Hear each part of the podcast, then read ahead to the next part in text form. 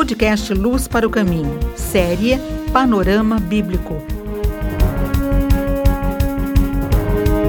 Tema de hoje: Jesus, a ressurreição e a vida.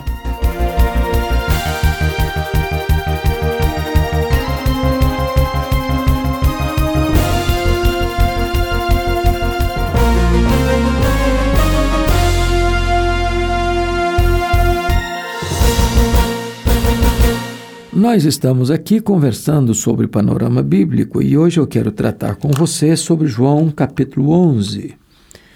João capítulo 11 retrata para nós o último grande milagre de Jesus registrado aqui no Evangelho de João. É o sétimo milagre. Esses milagres foram registrados para provar que Jesus Cristo é Deus porque faz as mesmas obras de Deus. Mas Jesus, nas suas idas para Jerusalém, para as festas, que fazia parte do calendário religioso dos judeus, ele tinha o cuidado de, com muita frequência, hospedar-se na casa desta família, que não ficava em Jerusalém propriamente dito, mas próximo dali, alguns quilômetros, na aldeia de Betânia. E nesta família, formada por três irmãos, Maria, Marta e Lázaro, enfrenta uma grande angústia, porque Lázaro está doente. E mandam Maria e Marta um recado para Jesus.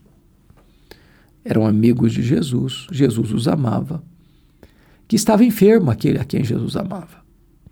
Havia nesta palavra um senso de urgência e quando Jesus recebe a notícia, porque o emissário demorava um dia de viagem para ir de Betânia ao local onde Jesus estava, Jesus manda o recado de volta: esta enfermidade não é para a morte, sim para a glória de Deus. Mas Jesus confidencia para os seus discípulos que Lázaro estava morto.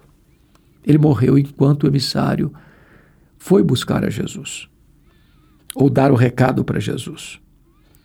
E diz a Bíblia mais que Jesus, em vez de ir de imediato ao encontro de Marta e Maria para curar Lázaro, ele permaneceu onde estava mais dois dias.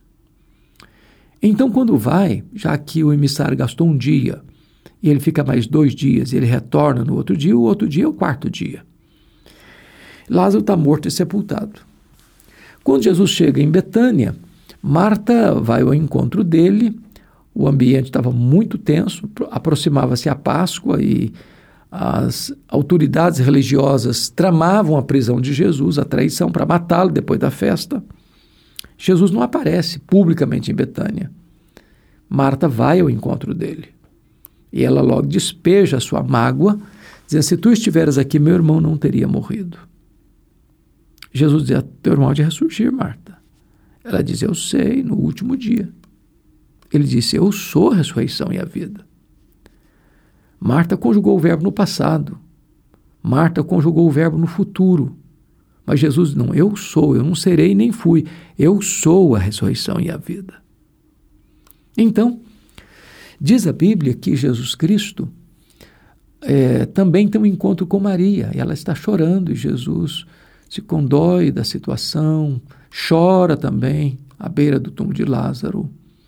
E Jesus então disse para a multidão que estava ali, curiosa: Tirai a pedra. Marta logo interferiu, mas senhor, já cheira mal, agora, agora não adianta mais, agora é tarde demais, mexer com essa pedra aí é agravar o nosso problema, é uma, agora é uma causa sem, sem solução, é um problema perdido, não tem mais jeito. E Jesus disse, Marta, se creres, verás a glória de Deus.